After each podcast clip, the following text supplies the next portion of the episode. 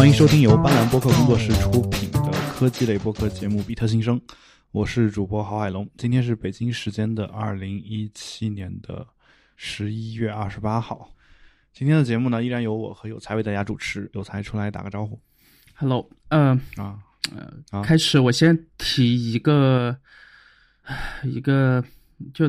虽然说很丧吧，但是还是在这里面还是有其他的解决办法。就是，嗯呃，最近有一个朋友不是因为中国区的这个 Skype 这个 app 嗯就彻底下线了嘛？嗯呃，就哪怕你之前下过，在已购记录里面也是完全找不到的。然后呢，嗯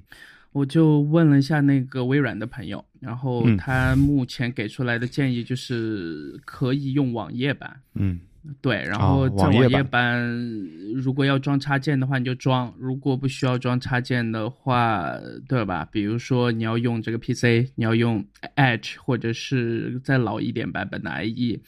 呃，目前都是支持的。然后我自己在这个 Safari 和 Chrome 里测试了一下。呃，也都是可用的。然后，如果大家有这方面的需求，尤其是那些做外贸的朋友，对吧？那、呃、可能在这方面需求，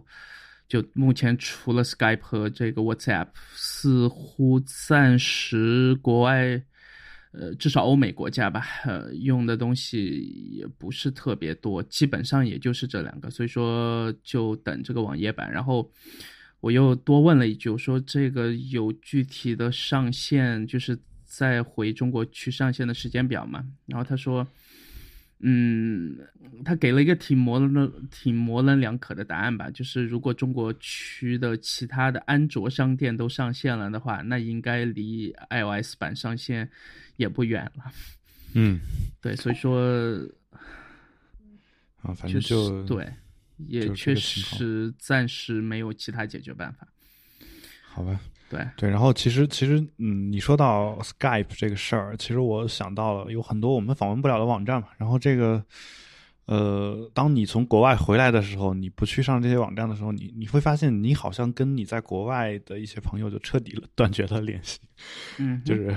对，再加上主要是嗯从这次开大会之前的一段时间，一直到现在，其实这个 WhatsApp 的状况也是很糟嘛，就是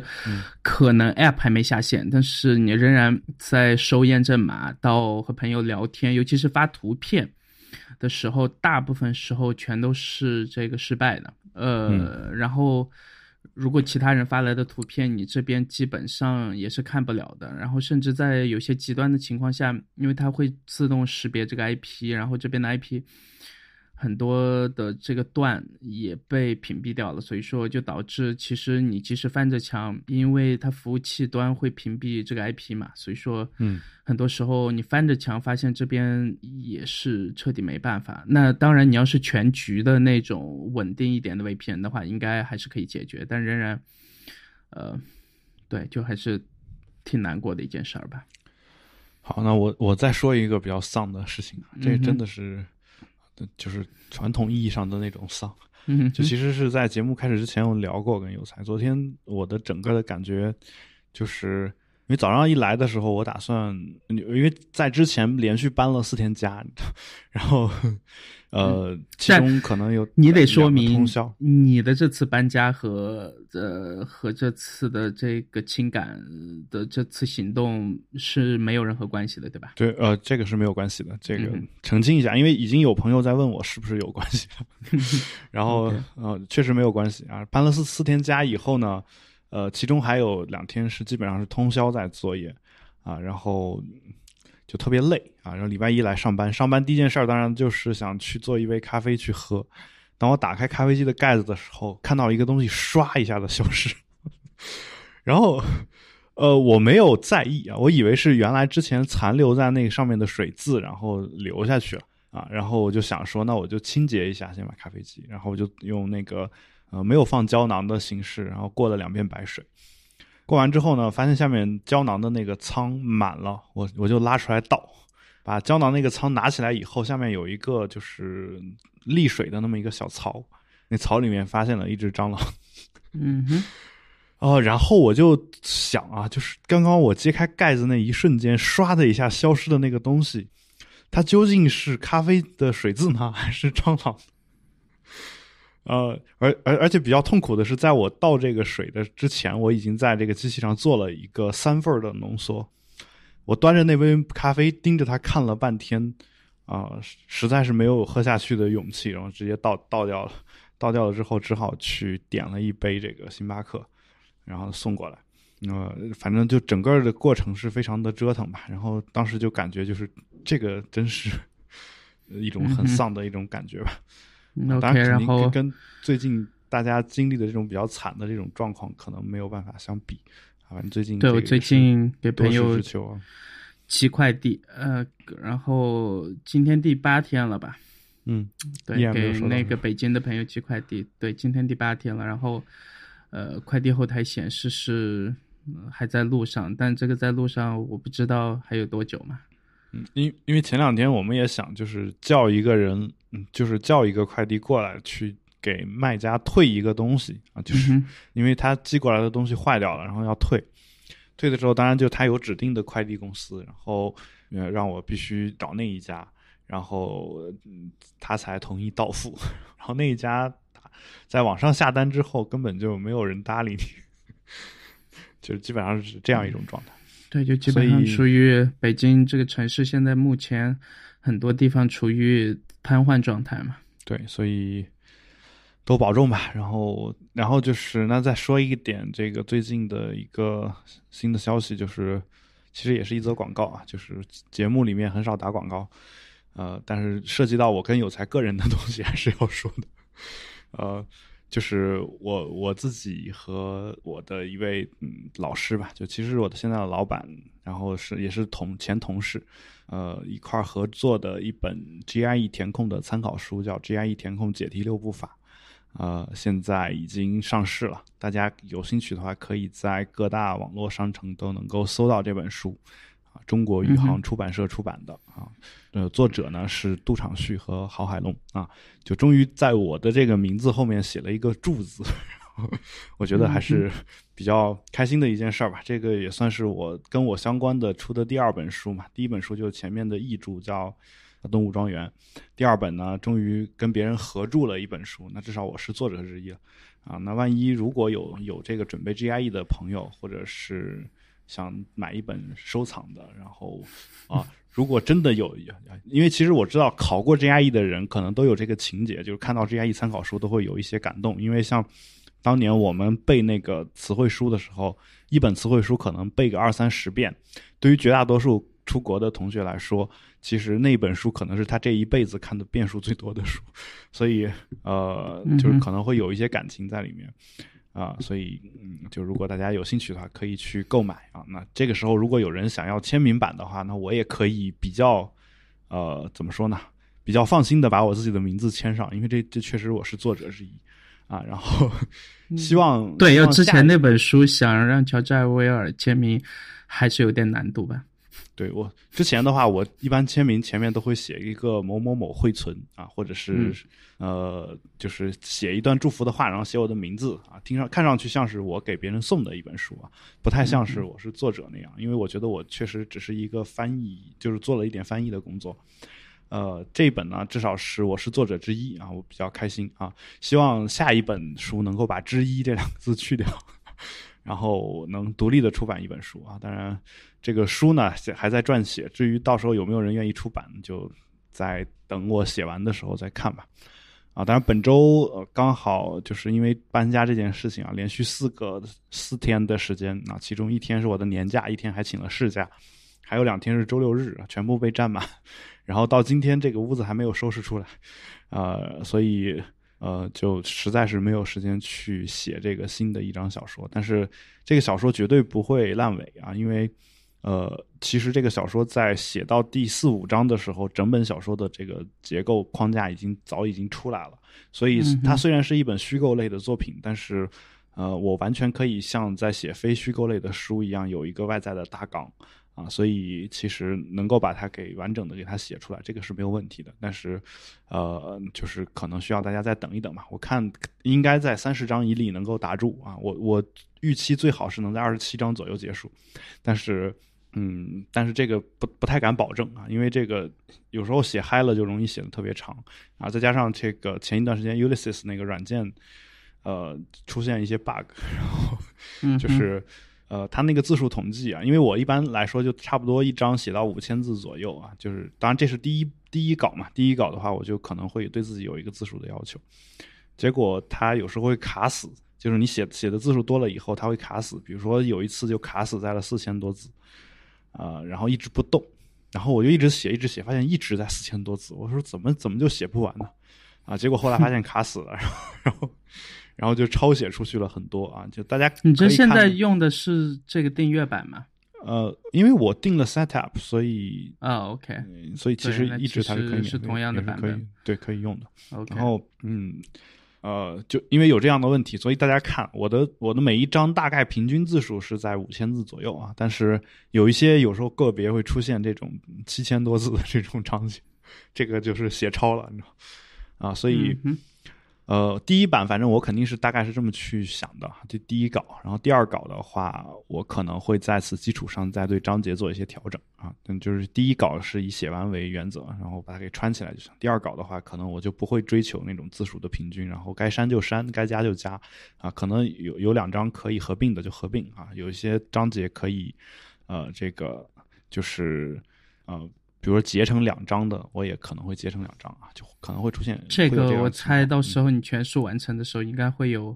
相关的这个出版社的这个编辑来帮你做这件事儿吧？呃，中国现在出书呃不一定啊，就是 不一定。而且其实这个事儿，按按你的偶像斯蒂芬金的说法，嗯最好是不要交给编辑来完成，就是你对你自己搞。定以后，其实，在亚马逊上自出版也可以嘛，也还好。他的意思是说你，你你就算有编辑，你也是尽嗯量自己多做一点，让编辑少做一点啊，最多让他给你嗯改个错别字啥的，这个比较好啊。嗯，就是嗯 OK，就是大概是这个这个态度。其实我也基本上是这个态度。当然，在中国呢，其实是有另外一种情况，就是如果你是个名人，你你写完之后，其实编辑都不会看的，只只要他能保证里面没错别字，直接就给你出了。如果啊你、这个这个和我呃之前看的那部电影，包括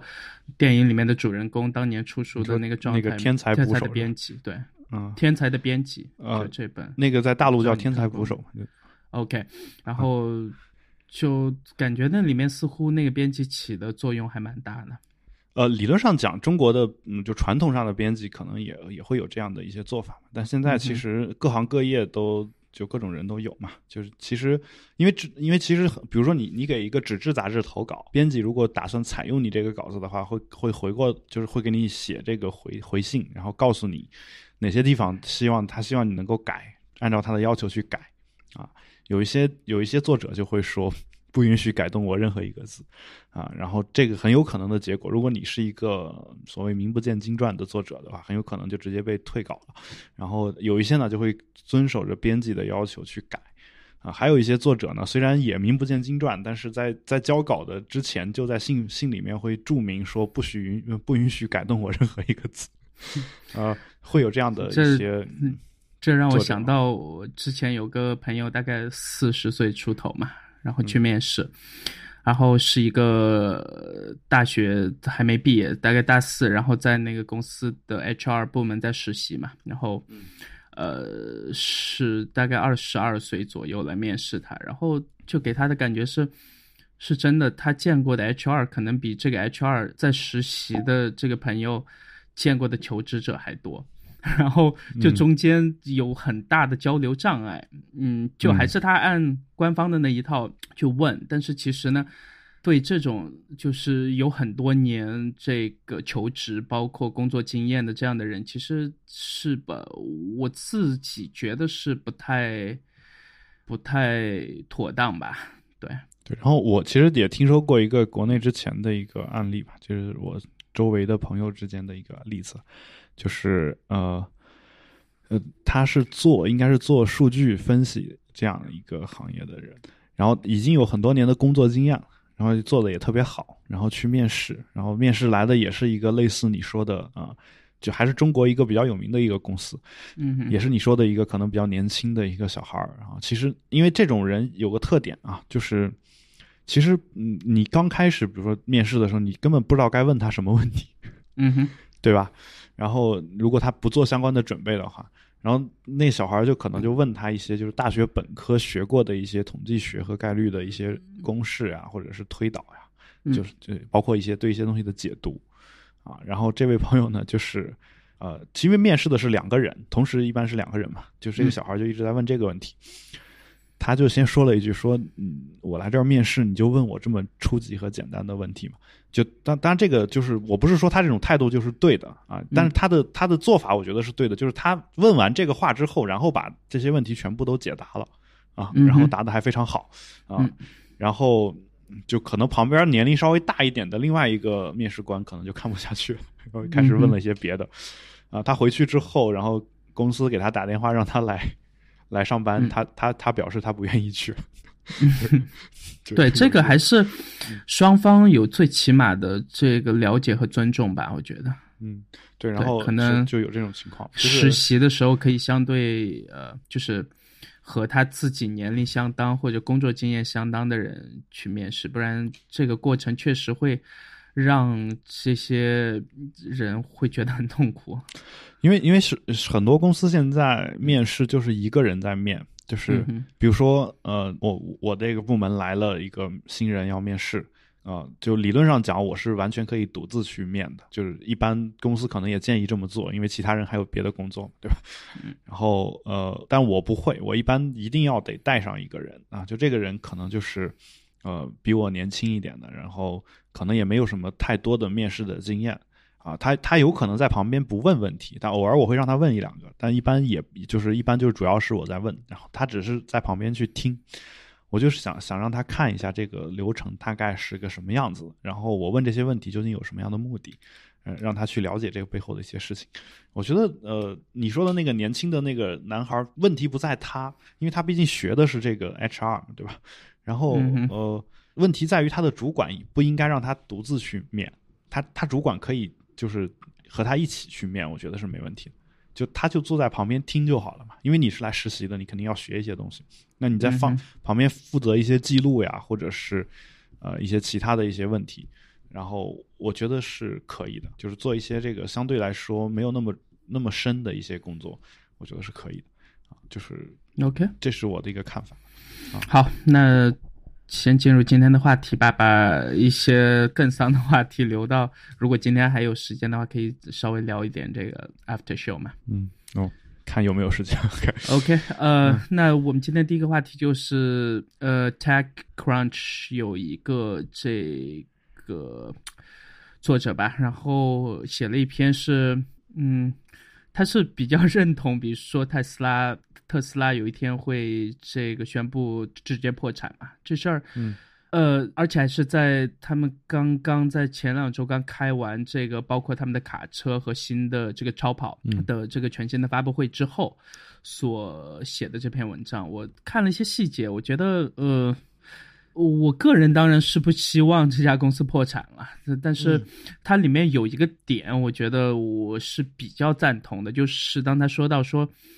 呃，就他一直在画大饼嘛，然后这个饼呢，虽然说在几年之内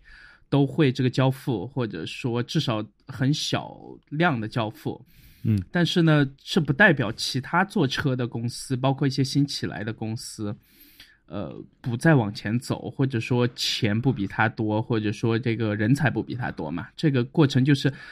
在过去这几年，一直到现在，它一直是这个电动车行业的这个领袖，或者说是唯一值得购买的电动车吧。但是，嗯，这不代表其他的，包括一些很老牌的这个福特啊等等，他们没有在这方面的这个动作。而且我去查了一下，呃，包括德国的那几家嘛，其实在电动车这方面的技术积累和专利积累都不会太糟。然后在电池技术没有太大的革命化的情况下，其实大家出来塞进同样容量的电池，呃，至少在跑的这个公里数上差距也不会太大嘛。所以说，可能到了某一个节点，它的这个烧钱的策略会出一些问题。至于说这个问题具体会在哪天爆发呢？这个就不清楚。但是我看到它这里面这个数值是。呃，特斯拉现在每分钟呃烧掉大概八千美金，然后每小时大概是四十八万嘛。然后，呃，你是怎么看这篇文章的点的？其实，其实你这篇文章你发过来的时候，昨天我在旁边加了一段评论，嗯哼但是因为网络的原因没有保存上，好像。然后，，OK，呃对，然后呃，我我其实可能又是站在一个更大的一个视角去看这件事儿，嗯哼，就是你你你一直说你是一个左派，对吧？然后这个、这篇文章是偏左的，对，对对，你你刚才的，但你刚才表现出来的态度呢，又有点像是右派，嗯哼，就是我觉得就是你这人很复杂，然后就是不是你这个人很复杂，而是说这这件事情，或者说我们所面对的很很多的这种商业的上面的事情，包括人世间、社会上的事情都很复杂。啊，这个像这篇文章，我当时写的是什么左派还是右派？左派与右派殊途同归，大概是这样一个含义在里面啊。但是当时我是怎么想的，我我其实又又记不太清了。嗯，就是呃，其实你想啊，就是如一个私人企业能够每以每分钟烧掉八八千美金的这样一个速度来研发新的东西，这个我我说经济上的啊，我不说政治方面的，就是经济上的话，这是其实是一个右派经济的一个呃，就是优势嘛，胜利嘛，对吧？嗯哼，就是你自由市场。呃，然后我我作为一个这个有钱人，我可以投资去做这个，或者说我我可以纠集一帮有钱人投资来做这个电动车，然后我能把把这个科技往前推。那但是这个事儿呢，呃，就是这件事情你，你把人类当成一个整体的话，就人类相当于说人类这个族群有了一种新的技术、新的技术的东西，那整整体上这个科技可以认为是进步的，可以认为是进步的，这是一个点。但是呢，呃，从左派的观点来看呢，他会觉得说这个进步是不平均的，就是你们有钱，你们能烧钱，你们能把这个东西做出来，啊，这事儿。这事儿呢，就是呃，只是你的一个公司或者一些有钱人的少部分的一个专享的一个技术啊。但是如果你这家公司能够破产了，那你你造出来这个东西，其实对所有人都是有好处的啊。就是呃，这个让我想到一件一个就是博弈论里面的一个经典的案例，就是什么呢？就是呃，好比说你你你去参加一个，你去读一个博士啊，然后你导师就带了你一个人，假设。这时候他会告诉你说：“你好好，他可能在博士的第一一年级和二年级可能会有一些课程，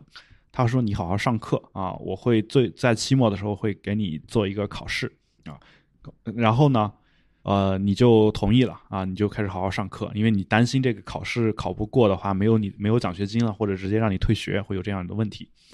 啊，于是你好好学，等你好好学到期末的时候，因为因为你其实是一个呃很聪明的学生，然后平时跟你接触，老师也能够看出你的这个情况来，知道你在这方面肯定已经没有问题了。那他他这个时候的最佳策略就是不考试了，因为考试还浪费时间嘛啊，我还得改卷子，你还得去参加考试，还浪费时间啊。反反正我知道我的目的是让你有这样的能力，你有这样的能力你就好了。所以他其其实相当于就呃。啊、违约了嘛？就他有这个违约这方面的一个，嗯、就是对他来说来讲的一个好处，就有这样一个好处。那其实左派和右派的这个就是点也在这个地方啊，就是呃，我们先不说特斯拉，比如说我是一个制药厂，我费尽九牛二虎之力，我研发出了一种新的药品啊，按照专利法，我可能这个东西能保有多少年，二十年还是多少年？啊，就是别的公司不允许生产，那我就可以用这个垄断的优势来攫取高额的利润。但是，一旦我把这个药发明出来以后，对于普通老百姓和政府来说，啊，可能最好的策略就是直接剥夺掉它这个专利，可以让他们呃让其他公司马上开始进行这个廉价的复制品的生产，这样的话才是造福大众的一件事儿。啊，这个是。那这个文章其实我我给我的一个很切身的感觉就是，作者可能就是一个左派，就是他觉得说，虽然这公司倒闭了，对这个公司本身没好处，啊，但是他们留下来这些东西，其实对对这个公司跟这个公司没有利益相关的其他人，其实都是有好处的。这种感觉，就就就提供了这样一种、嗯、稍微有一点儿对这样一种感觉。但是其实这个事情呢，你就是。所以，所谓所有的事情都有一个充足理由率嘛，就是这个最近也在看一些逻辑学的东西啊，就是呃，如果是如果是这样的话，就我们还是拿制药公司来做类比，那制药公司它为什么一开始要花大价钱去研发这个药物呢？有多少是因为他们有这种悲天悯人的这种普普度众生的这样一种情怀呢？我觉得更多的还是因为说政府许诺了给你这么多年的专利权，所以你你这个投资才能够获得一个合理的收入。由于有了这个动机，我才会去研发这这个东西。而一旦我研发出来之后啊，不管是因为什么原因收归国有也好，或者是破产也好，就是由于一些制度性的问题让我破产也好，那我以后可能就不不再会相信国家的这个保证啊。那我一旦不相信这个保证的话，从此以后可能就再也没有这样的公司去做这样的事情。就是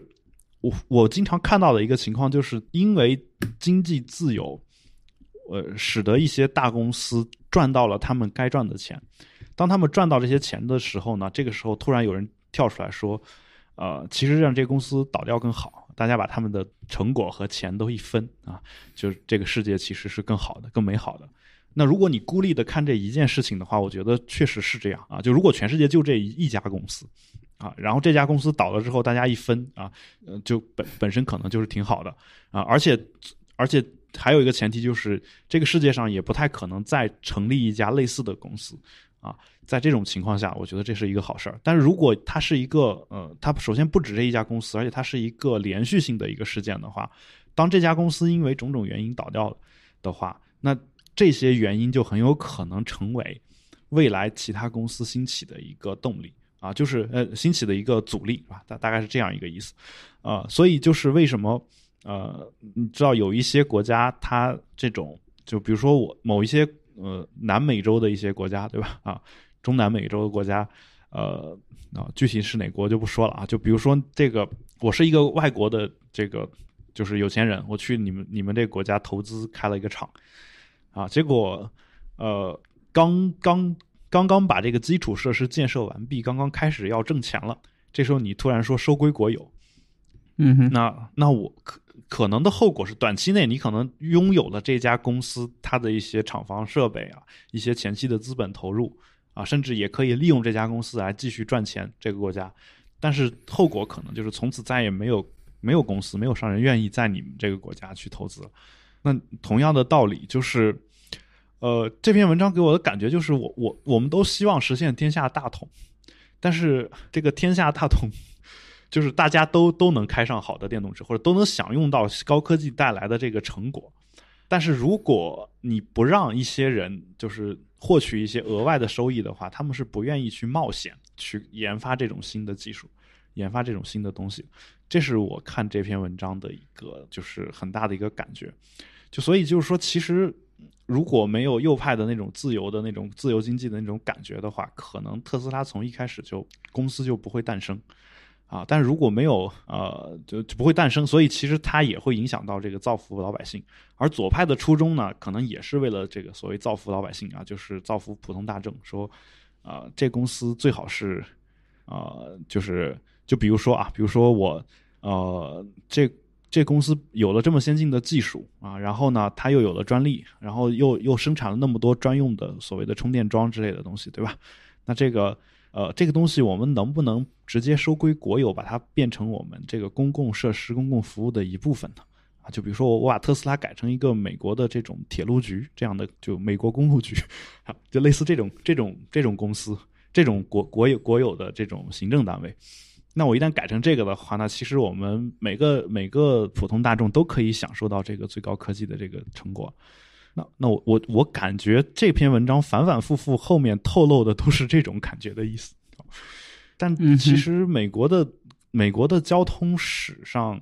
呃，就出现过类似的例子有很多，铁路和公路都就卡车运输和铁路运输都出过这种由民间公司被国家严格监管或者是直接收归国有的这种情况。啊，到到后来的结果就是变得特别特别的糟糕啊！就是而且这个事儿也让我想起了，因为它它里面可能还举了一些其他例子啊，我具体我其实有点记不太清了。但就是说，呃，有点像中国的高铁，嗯哼，对吧？就就是那种感觉，就是就很多人会会觉得说，这个东西其实这个东西应该由国家出面来修或者怎么怎么样啊，然后但其实高铁里面的这个腐败，大家也应该其实是知道的，对吧？那怎么样才能更高效率的把这个铁路修起来？或者说这个铁路修起来究竟有有没有这么大的作用？啊，有有多大的好处？这个事儿其实是，嗯，你作为一个就是享受到这方面便利的人，你可能觉得这是这是一件好事儿。但如果对于那些没有享受到这件事情的便利而挣扎在贫困线上的那些人的话，他们可能会想的是说，如果你把这钱给我，让我去吃饭，可能会更好。就是就是会有这样的一个就是东西在里面啊，就是我们可能只能看到事情的一一部分的面貌。那同样的，这篇文章作者，我感觉他其实也只能只看到了这个事件的一部分的面貌。哦，我我的感觉是像。此类文章其实是特别好写的，就是就是我只需要预设一个我的观点，我就可以从这个观点的角度去出发，去找到一个呃来证明我观点的理由。比如说我呃我之前就是跟一个朋友探讨说，呃《麦田里的守望者》这本书主人公叫霍尔顿，那里面他霍尔顿表现出了一副这个所谓玩世不恭的这种样子，就就看不惯这个，看不惯那个。啊，然后他说他的导师让他分析这篇文章，啊，就是让他从一个霍尔顿其实是还是非常渴望融入到主流社会这个角度啊，就相当于是预设了一个观点啊，你去分析这个小说，说有没有办法？我说有办法，然后我就给他讲了一套这个怎么让他表现的，说我我非常愿意融入主流社会的这样一种分析的方法。那其实这篇文章给我的感觉就是他其实。我我不知道他是出于内心深处真的是这样想的，还是出于说，呃，他自己自己就是想写一篇跟别人不太一样的文章，就是他才才提出这个观点。然后我的感觉就是他上来就就预设了一个自己的观点，然后找了一些。呃，这个话当然是废话啊，就找了一些就是从这个观点入手讲的一些证据。其实任何一篇议论文可能都是这么写的，但是他我觉得他这个东西讲的太浅了，就是没有没有特别特别的深入，这是我的一个感觉啊。我不知道你你是怎么看？呃，我早上起来发现那个 SpaceX 又拿了新一轮的十亿美金，嗯，就反正不管他们怎么说嘛，那。他从当年的这个 Y Combinator 那一帮人，包括那个 PayPal 那一帮人出来，一直到现在，其实资本市场对他的忍耐一直都很高嘛。那他可以，他可以真的是很多年不赚钱。特斯拉到到今年已经十十二年、十三年了吧？嗯。我之前看到这十几年的这个过程，我自己也很吃惊，因为我想的是最多也就四五年，就在我自己的印象里也就四五年吧。结果呃，去好好看了一下，发现真的已经十多年了。然后这十多年其实一个很好的和他们可以做类比的就是这个亚马逊嘛，嗯，就他们两个 在这个呃年底的时候都会给自己的这个大股东去写一份这个信。嗯，然后这个信里面就是各种的这个技巧全都会用上，就写的还挺这个声泪俱下的那种感觉。然后，呃，亚马逊也是十多年以后才开始赚钱，那可能所有的投资人也在想，他们极有可能是在这个电动车这方面的一个亚马逊，就是能真的在那其实亚马逊在欧美。主流市场的这个电商垄断地位已经被彻底确定了嘛？嗯，那可能这些投资人说想，呃，他们是不是有可能能做到这一点，在这个电动车这方面？呃，这这我是持怀疑态度的，因为嗯。我之前有和朋友探讨过这两家公司的这个异同，那当然有一点我觉得是很好的，就是这两家公司的创始人，包括整个这个形式的风格，呃，就是执行力都特别高，嗯，然后做事情都还挺果断的，这点我当然是他们两家公司的很大的加分项。那。重点就是一个是真的，大部分时候是靠这个硬件，那可能他自己核心的技术是，比如说这个自动驾驶，然后整个的，呃车载的这一套的这个系统，对吧？嗯呃，就是特斯拉很多时候是真的把硬件用用管理软件和模块化的思维来做它的硬件，但是虽然说它是用这个思维，但是在硬件这方面，你不管是做电脑、做手机都如此之难了，做车的成本那远远要比其他的数码设备要高得多得多了。嗯，看它的花钱速度，其实也可以看得出来。那在硬件的世界里，其实呃，hardware 的 hard 在这里就是一个很好的词嘛，它就是很难。嗯那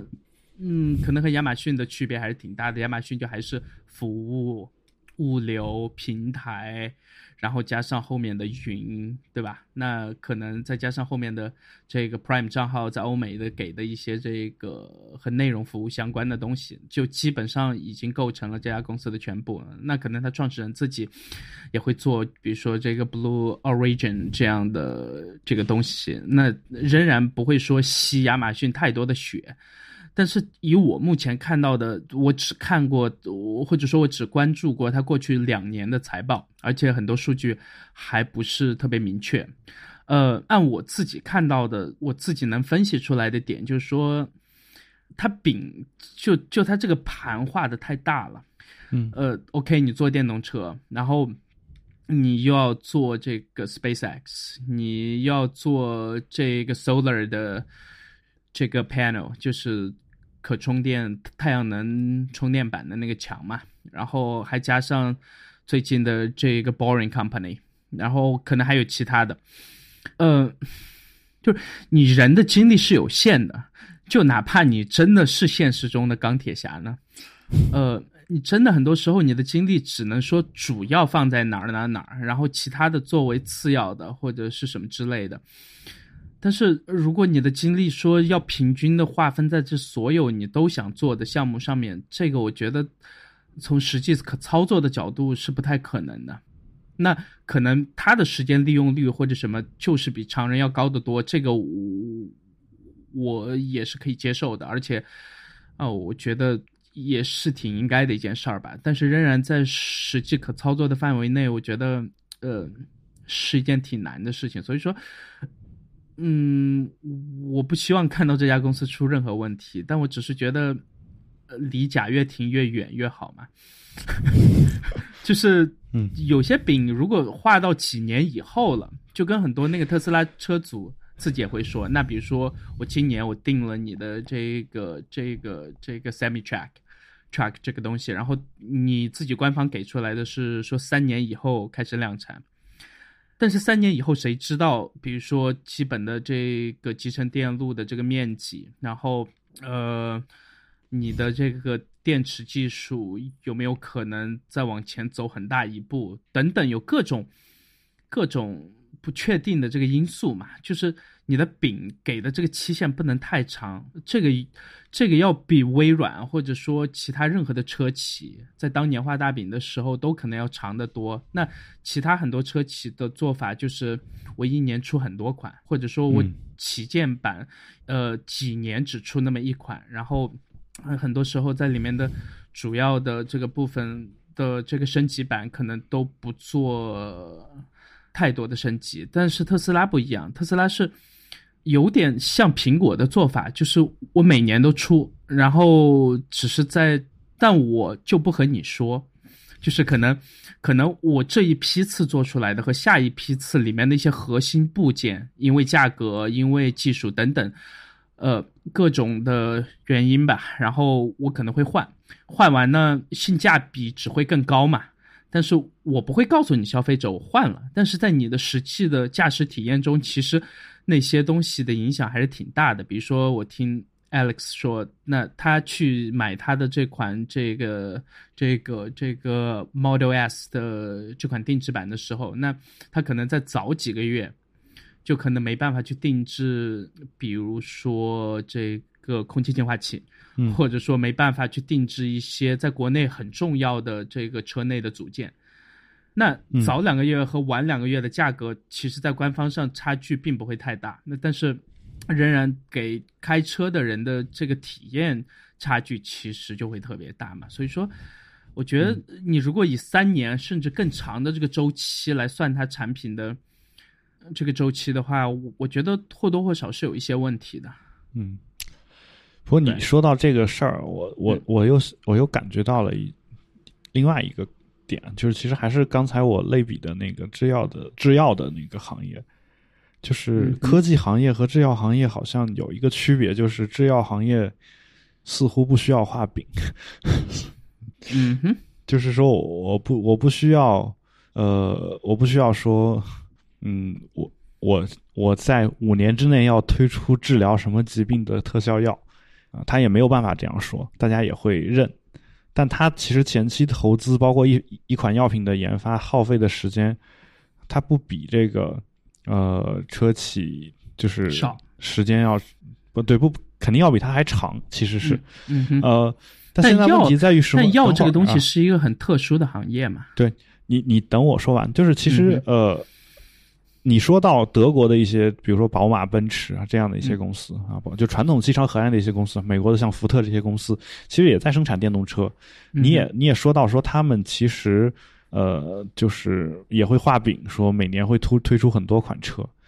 那我其实，在想这个背后的问题是不是在于说，就是因为他们每年要推出很多款车，没有那么长的时间投入到研发当中，所以他们的这个车才一直是没有什么特别核心的技术上的突破。就是其实这个事儿很容易理解，就是如果说他们如果说他们就是每年每年的那个就是呃，就按照这个常规的这种画饼方式，每年推出很多款的这个做法有效的话，它是怎么被特斯拉这种企业赶超的呢？就是怎么能让特斯拉就一下子我们并不变成确定特斯拉真的是有赶超他们，至少在这哦个市占率上面。我呃，我就看你是以什么为指标嘛？就你按你刚才一开始说的，说特斯拉现在已经是电子呃不是电就电动汽车里面的一个呃最，我不知道你刚才说的是最什么的品牌，反正它至少在某方面排的是第对最值得买的买的品牌之一。那至少你有这样的看法嘛？嗯哼，那你你之所以有这样的看法，那肯定是因为特斯拉在某些方面做的是不错的。那还还有一个问题是什么呢？在于说，呃，其实我们也不知道特斯拉是不是真的在画饼，就是。呃，我们经常用“画饼”这个词，有时候是不带引号的，有时候是带引号的。就是我们把任何对未来的许诺都都都给都会把它给理解成“画饼”两个字。你说还是离贾跃亭越来越远，呃，越远比越好。但是他的呃事儿，按我这段时间自己去查的一些东西，基本上以 F 开头的那家公司，呃，也大家也都在这个，也都在这个呃美国的内华达州嘛。然后，嗯，其实两家公司离得还挺近的，就他们和特斯拉的这个超级电池工厂，呃，至少注册地，呃，基本上已经彻底失败了，就是烧了几百亿。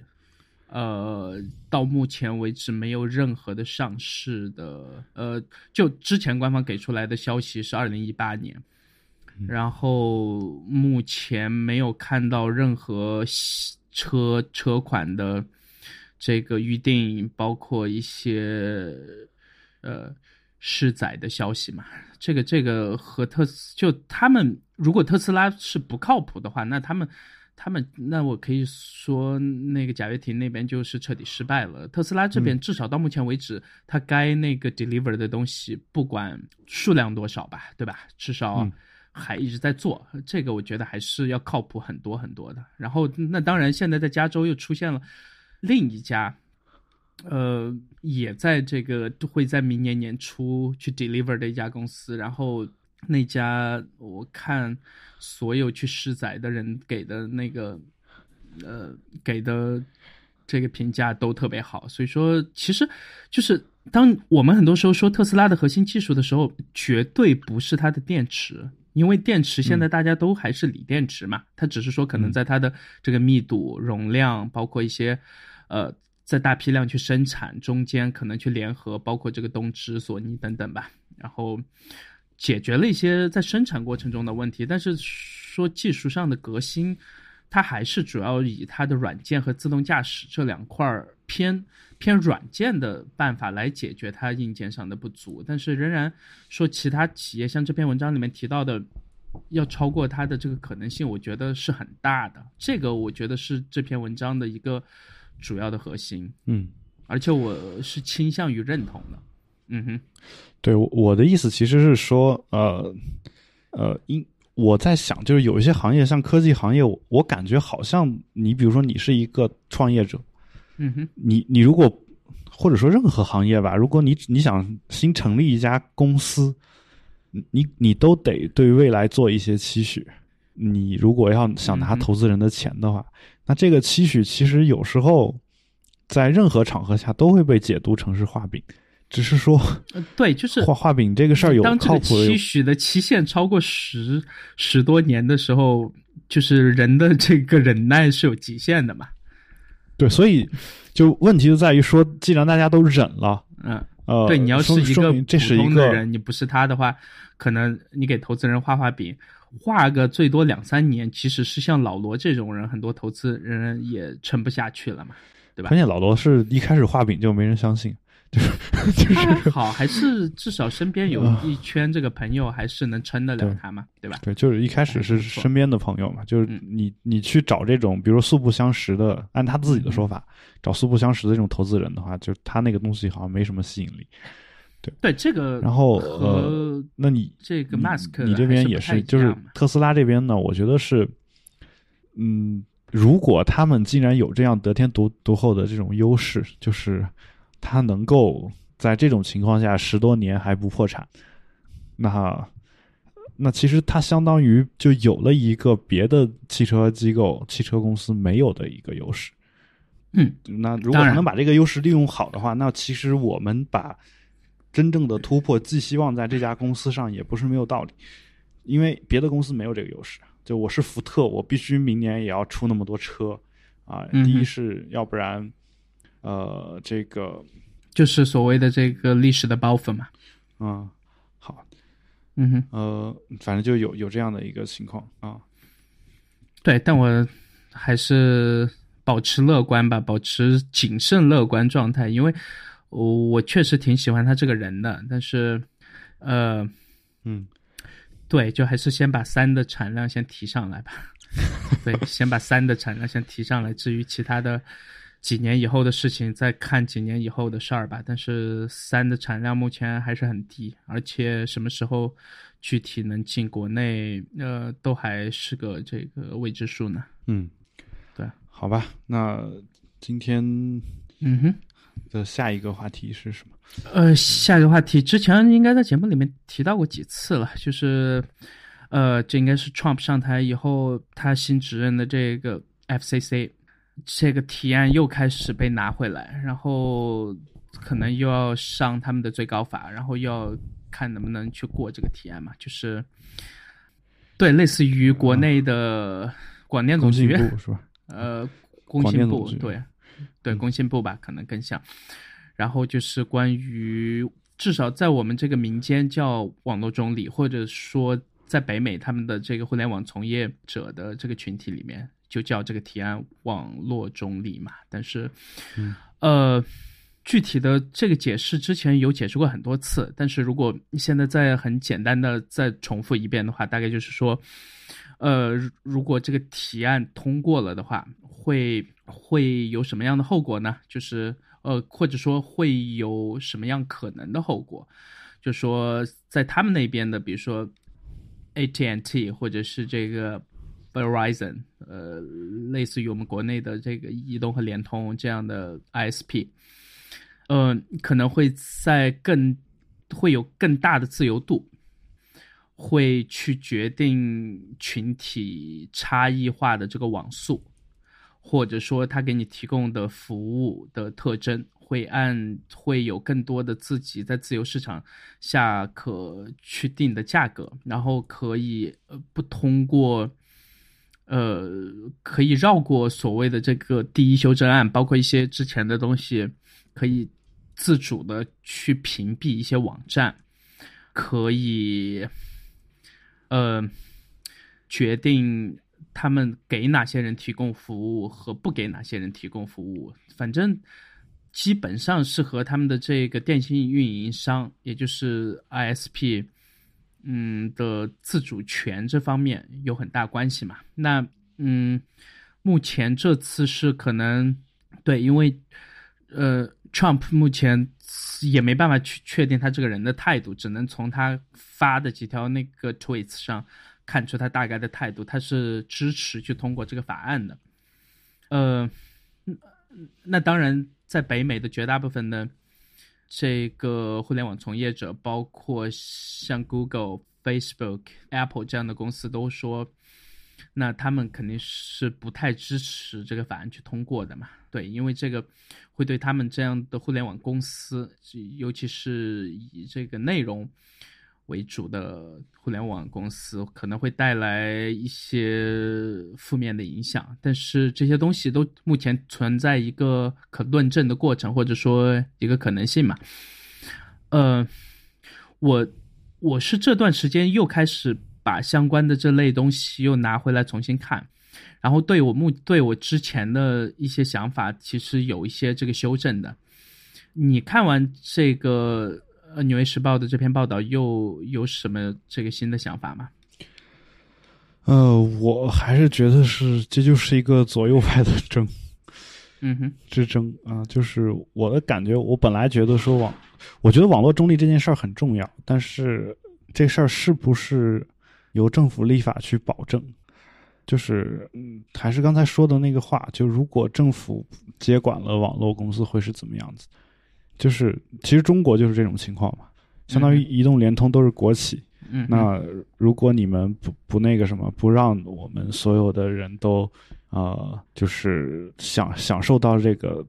同等的这种服务的话，那国家可能会有有人去约谈他们或者怎么样，啊，用这种这样一种方式来处理。那就就一个类比就是邮局，比如说，那邮局的话。哪怕在偏远的山区，我们也会设一些邮邮政的一些点。那就是说我寄信慢归慢点，但是，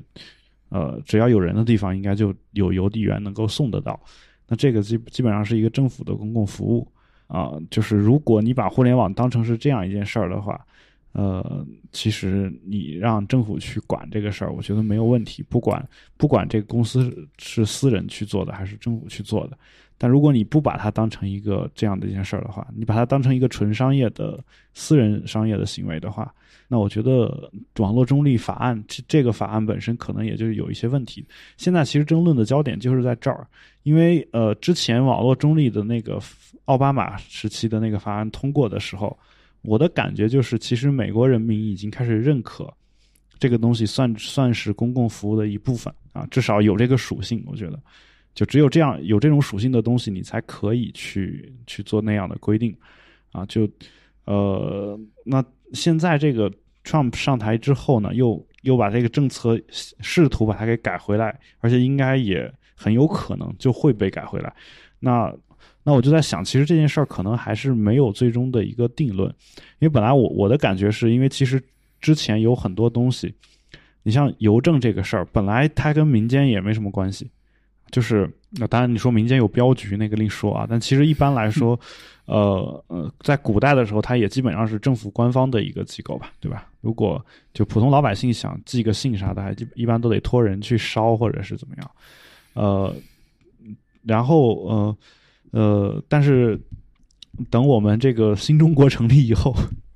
啊，或者说等这个。推翻了腐腐朽的这个封建王朝以后，那我们我普通老百姓也能享受到这个服务，它成了成了公共服务的一部分。那这个其实也是有一个历史演进的过程的，就是一开始它是呃私人的话，就是比如说像镖局，你掏得起钱，你能雇这个保镖的人，那你就能替你运送一批货物或者是怎么样。那现在呃国家做了一个最底层的一个保障，说我提供这样一个服务。啊，然后让你呃，在各个地方的人都能享受到这个服务。那我觉得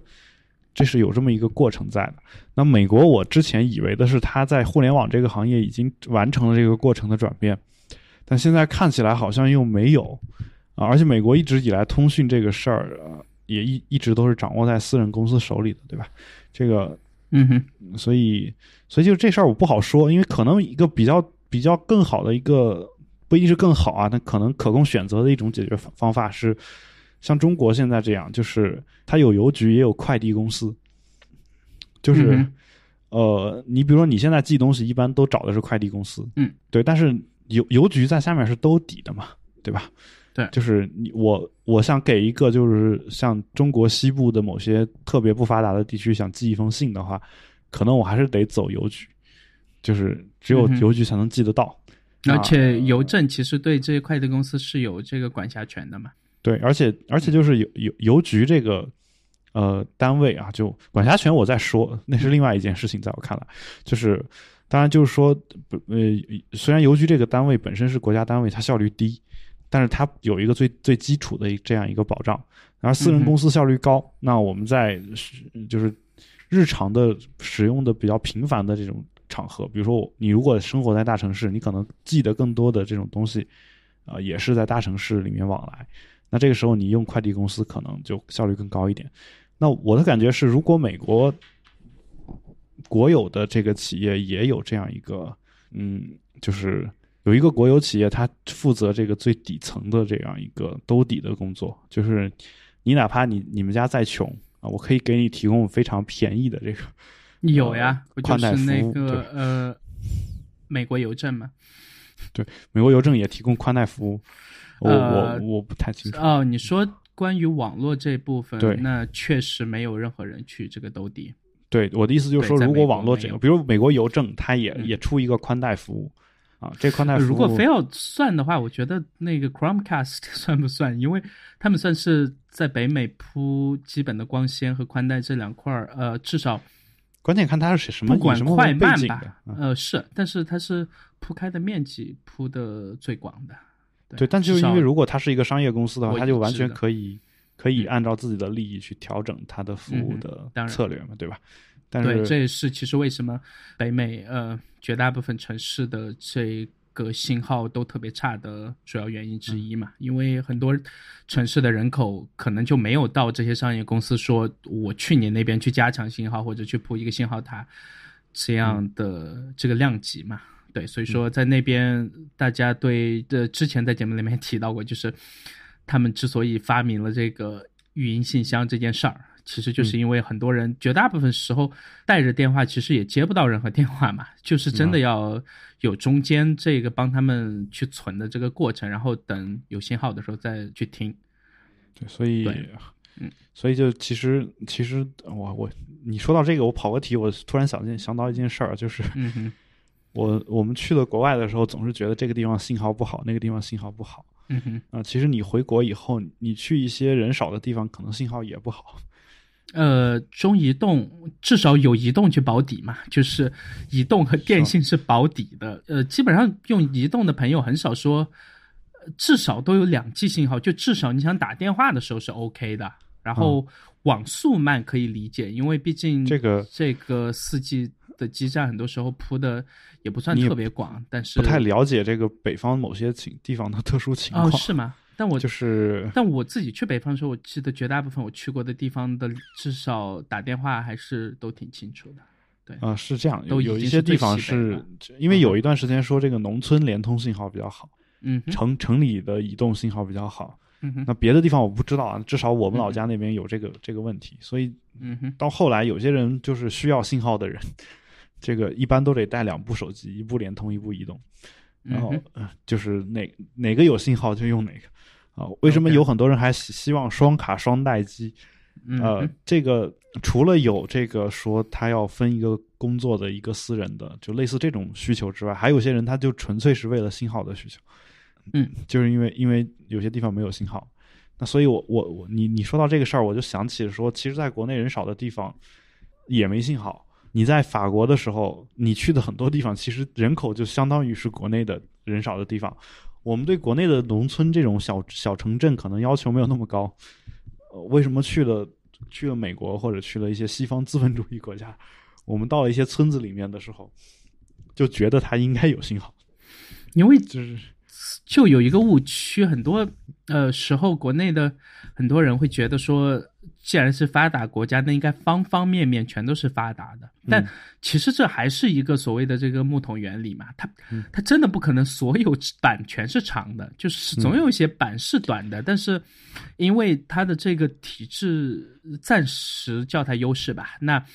呃，那块短板会在商业和制度的这个促进下，会慢慢去补齐，就是那是一个完整的有机体，这是我认为的。它为什么，就是我觉得它会是一个发达国家的最主要的原因，而不是因为说它所有地方全都很牛逼。对，还有个误区，其实就是他们会觉得说国外。其实北京、上海这种地方有比国外很绝大多数城市都强，就是呃，就是你从发达程度哪方面？对，我就说什么高楼大厦，那 肯定。但是说人和人之间的关系的话，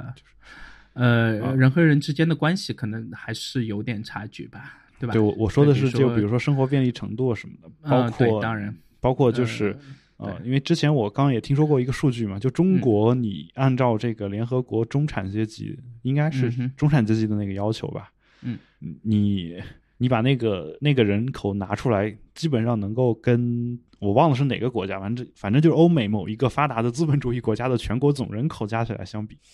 嗯哼，就差不多，那个人数是差不多的。那意味着什么？意味着如果你如果你只是生活在一个就是中产阶级的这事儿没办法这样算吧？就是我之前也看过这种。那那比如说，在美国把什么德州、加州和纽约州这种单抽出来，那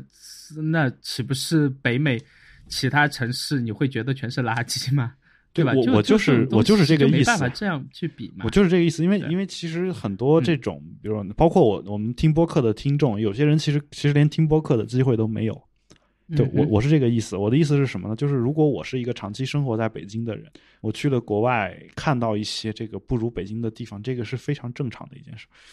嗯哼，就是要确实有有啊，包括巴黎有很多地方其实不如北京，包括我我在巴黎的时候。呃，看那个就是巴黎街街头的那个垃圾桶啊，嗯，就是说就是一个环儿下面套一个塑料袋子啊，然后我当年一直觉得这玩意儿是不是很很早年间流传下来的垃圾桶必须长成这个样子，因为政府一直也没有掏钱再翻新或者修啊。后来听高晓松的这个小说之后才知道，说这是为了防止恐怖袭击，就是。恐怖的那个炸弹是可以放在垃圾桶里面的，嗯，英国街头为了防止这一点呢，街上就没有垃圾桶，就伦敦街头。那法国呢，可能就是有垃圾桶，但它是一个透明的，到塑料袋子罩在那儿，就你投到里面的任何东西，外面都是能够看见的，就有有这么一个东西。就其实其实有会有这样的一些东西存在，然后你你就会觉得说这些地方就就那个那垃圾桶，你看着也觉得。不够现现代化，不够先进啊，然后很多地方都是很烂的这种感觉啊，然后，但就是说你回回回头想起来，你你会发现这些东西可能都是正常，就是对，再嗯，再把话题扯回来，再说回这个网络中立，很多时候，嗯，那现在包括谷歌在内，对吧？它其实也有这个所谓的 ISP 的属性嘛。它的这个 Google Fi 的卡，对吧？嗯，包括 Apple 其实也有尝试在这方面去做一些这个跟进，包括这个 Facebook 自己也会去做。对，因为那边既然是自由市场，你所有人其实只要去拿一个执照，你就能做相关的这个电信经营方面的事儿。嗯，呃，那到到最后会不会出现一种情况，就是？这些传统的只做电信经营服务的这些公司，其实到最后和我们现在认为的这些互联网公司，不管做硬件还是软件的这些大公司，就很难区分了。就是，就大家全都这个你要区分它做了，区分它是因为，嗯。一个是服务，而一个是做这个内容，就是服务和内容这方面，我还是希望说有一个不那么模糊的线，这样在我的意思是做一些判断的时候，我至少呃能方便大部分人去站队，或者或者我的意思是，就比如说你做出自己的判断嘛。服务和产品其实都是可以按照，如果你承认他们都是私人公司的话，嗯，当然，他们都是可以按照这个私人的。呃这个方式去去行事的话，就他们其实可以对他们的东西做出自己的选择。那在这个角度讲，无论它是服务还是产品还是内容，在我看来，就是呃商业属性上应该是一样的。就是，嗯所以所以你刚才讲到的那个事情，那其实谷歌和 Facebook 这个之所以在这里面一直带头在反对这些传统的 ISP，他们自己也是没有太多的这个立场的，对吧？不，我不是说他们没有立场，而是说，嗯呃，他们的核心核心利益不在这一块儿，嗯，就是所以他们去反对是有道理的。但如果他们就除除了这个 ISP 这个属性之外，没有别的任何的盈利的点的话，他们肯定也会反对，反对反对这个网网络中立。我觉得肯定是这个样子。其实就他们反对是很正常的，因为触动了他们的利益嘛，就是相当于说我我辛辛苦苦铺了那么多的电缆，架了那么多的塔。啊，给大家弄的宽带的网速那么那么好，然后我我不能根据这个用户提供的这个，就我铺完之后，你不能让你不让我用这个东西赚钱了，那我觉得，我觉得可能这些公司肯定会心里会有这样的一些想法啊，但是反过来说呢，就是呃，如果如果就是网络中立继续这样下去，那我猜有一有可能的一个结局就是互联网公司可能会会把这个 ISP 给击垮啊，就有可能。就比如 Google 它自己做做这个 Google Fi 类似这种东西，那 Facebook 可能自己也会做一个自己的网络服务。那呃，他们都有了自己的网络服务之后，其实你可以完全不用这些传统的 ISP 提供的网络服务，对吧？嗯那你不用了的话，你就落到了 Google 和 Facebook 手里。啊，那最后的最后的结果究竟是是什么呢？就是你你可以说一个自由市场，呃，这些公司倒闭了是活该的，就是传统的 ISP 倒闭了是活该的。但是如果网络中立的法案存在的话，他们没有办法选择自主制定自己的这个价格的话，那这个东西究竟还是不是一个自由？所谓的自由市场，对我，我其实在想这件这样一件事情，因为我看到我们有台的这个李如一同学，他写他的这个一分世界里面讲到，他说如果网络中立法案被推翻的话，或者说这个新的法案被通过的话，那很有可能的结果就是，有一些网友担心说，有些结果就是说，这个呃这家公司只允许你用雅虎搜索，用不了 Google。那家嗯你要想用 Google，你就得多掏钱。那家公司只只允许你用 Google 啊。他说其实不会出现这种情况。如果出现这种情况的话，那肯定也是他们这些运营商会跟 Google 和雅虎去要这个钱。但是呢，Google 和雅虎这些公司呢，又会把这些钱转嫁到消费者身上，就是基本上是这样一个流程。所以到最后，嗯其或者说你可以依然免费的用这个网络，但是你可可能需要忍受更多的广告啊类。就他大概表达的意思是这样，如果我没有记错的话。但其实我的感觉是，哪怕这些运营商因为网络，如果网络中立这个法案成立了，运营商因为这个不堪重负，他必须给所有人提供同等的这样一个产品，呃，以以至于这些运营商倒闭了。那这个时候，取取他们而代之的是谁呢？我猜很有可能就是 Google 和 Facebook。然后，那他们提供这个服务的时候，他们是给我们提供了更多的选择权，还是更少的选择权呢？就是当我原来是硬、这些基础设施的这个服务是另外一家公司提供的，然后这个搜索是、嗯就是一家公司提供的，但现在搜索服务和这个基础设施所有所有的都是一个公司提供的。那这个时候，你觉得它是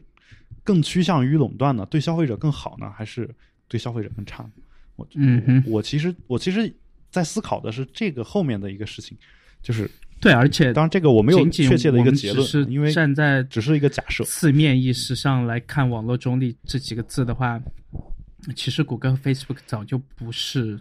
站在中立的立场上，至少他们给出的新闻、他们给出的这个 timeline、他们给出的搜索结果的这个偏好等等，其实是有很大问题的。嗯，对，所以说，如果北美的各位要反这个法案的话，我觉得应该找更靠谱的公司来、来帮他们发声，或者说看看自己嗯能不能想一点更好的招儿出来。因为谷歌和 Facebook 在这里面扮演的角色绝对不是天使，嗯他们是不是这个魔鬼我不知道，但是他们绝对不是天使。其实这里面政治这个东西里面，嗯我我的当然也不是很懂啊，但是我的感觉是说，你不可能找到天使，啊，但是 OK，嗯哪怕你知道他们是魔鬼，你也可能希望说 A 魔鬼先把 B 魔鬼给干了。当 A 魔魔鬼起来的时候，你可以再让 B 和 C 两个弱小的魔鬼干起来，把 A 给干了。啊，当 B 和 C 被控制不住的时候，你在 A 和 D 再把他们干了，可能一直是这样一个制衡和妥协的一个过程。就是 我不觉得他们天然的都是天使，或者是天然的都是魔鬼，只是说一旦他们起来之后，大了以后，可能对我们任何人都是有一些威胁。那这个时候可，能在这里面，我觉得苹果应该扮演更重要的角色，因为如果非要说偏中立的这个态度，或者至少对隐私、呃，对个人的一些呃选择的尊重方面的话，苹果是一个挺不错的这一个代表。嗯，至少他们官方的形象是这样子。对对，虽然他们的 CEO 注册了微博以后，从来不回复网友信息，对，包括大中华区懂中文的这个对副总裁对我那条注册微博之后，也不会回复任何网友的信息。呃，也没有任何回复，也没有苹果任何的那我我我其实来如果他如果是这样。样的话，其实他们注册微博真的有意义吗？没有哎，对，因为至少在 Twitter 上，他们那个官方账号，呃，都是有回复的嘛。对，然后我觉得那好吧，那我觉得今天的节目就先聊到这儿吧。嗯哼，然后感谢大家的收听，如果有任何的问题，也欢迎大家通过社交网络与我们取得联系。如果呃，我们的微博呢是比特新生四个汉字，我们的 Twitter 和 Instagram 账号呢都是 Bitwise FM，也欢迎大家去去这个呃各大网络商城亚马逊、当当和京东去订购我的 GRE 填空解题六步法啊这样一本书啊，我是完全模仿。呃，西方的啊，或者说不能说叫西方的吧，就是我自己在上大学的时候看的一些翻译的一些教材的那种方式去写的这本书，就尽可能的浅显易懂的把这个事情给你讲明白，大概是用的这样的一种写作的风格啊，就是用一位之前读过这个样书的朋友的话话来说的话，就是读这本书的时候，有一种老师在旁边给你娓娓道来去讲这个课的感觉。呃，哇好棒如果嗯如果就是就是你需要这样一本书啊，我觉得，嗯，如果你要参加 GRE 考试啊，如果你想出国啊，然后可能去国外读个研究生是一个比较好的选择，也比较方便的一个选择啊。如果你要想读研究生，你可能需要考 GRE；如果你要想考 GRE，可能 GRE 填空是很重要的一部分啊。那如果你想买一本 GRE 填空的参考书，那我觉得这一本是啊，我会推荐给你的那一本。OK，好，OK，那还有我的付费 Band 已经在一段时间的运营后，呃，全额满员，然后即将起航。呃，嗯在这好也，在这也，呃，在节目里先谢谢一下大家，因为确实有不少人，至少有十位以上的朋友是因为听我们的这个播客节目所加入进来的。那呃，等到之后如果有进一步的消息，比如说我开放第二次的时候，可能会再在节目里面和大家说。好对，对对，谢谢各位，好，那现在今天的节目就到这儿，感谢大家收听，嗯嗯，拜拜。拜拜。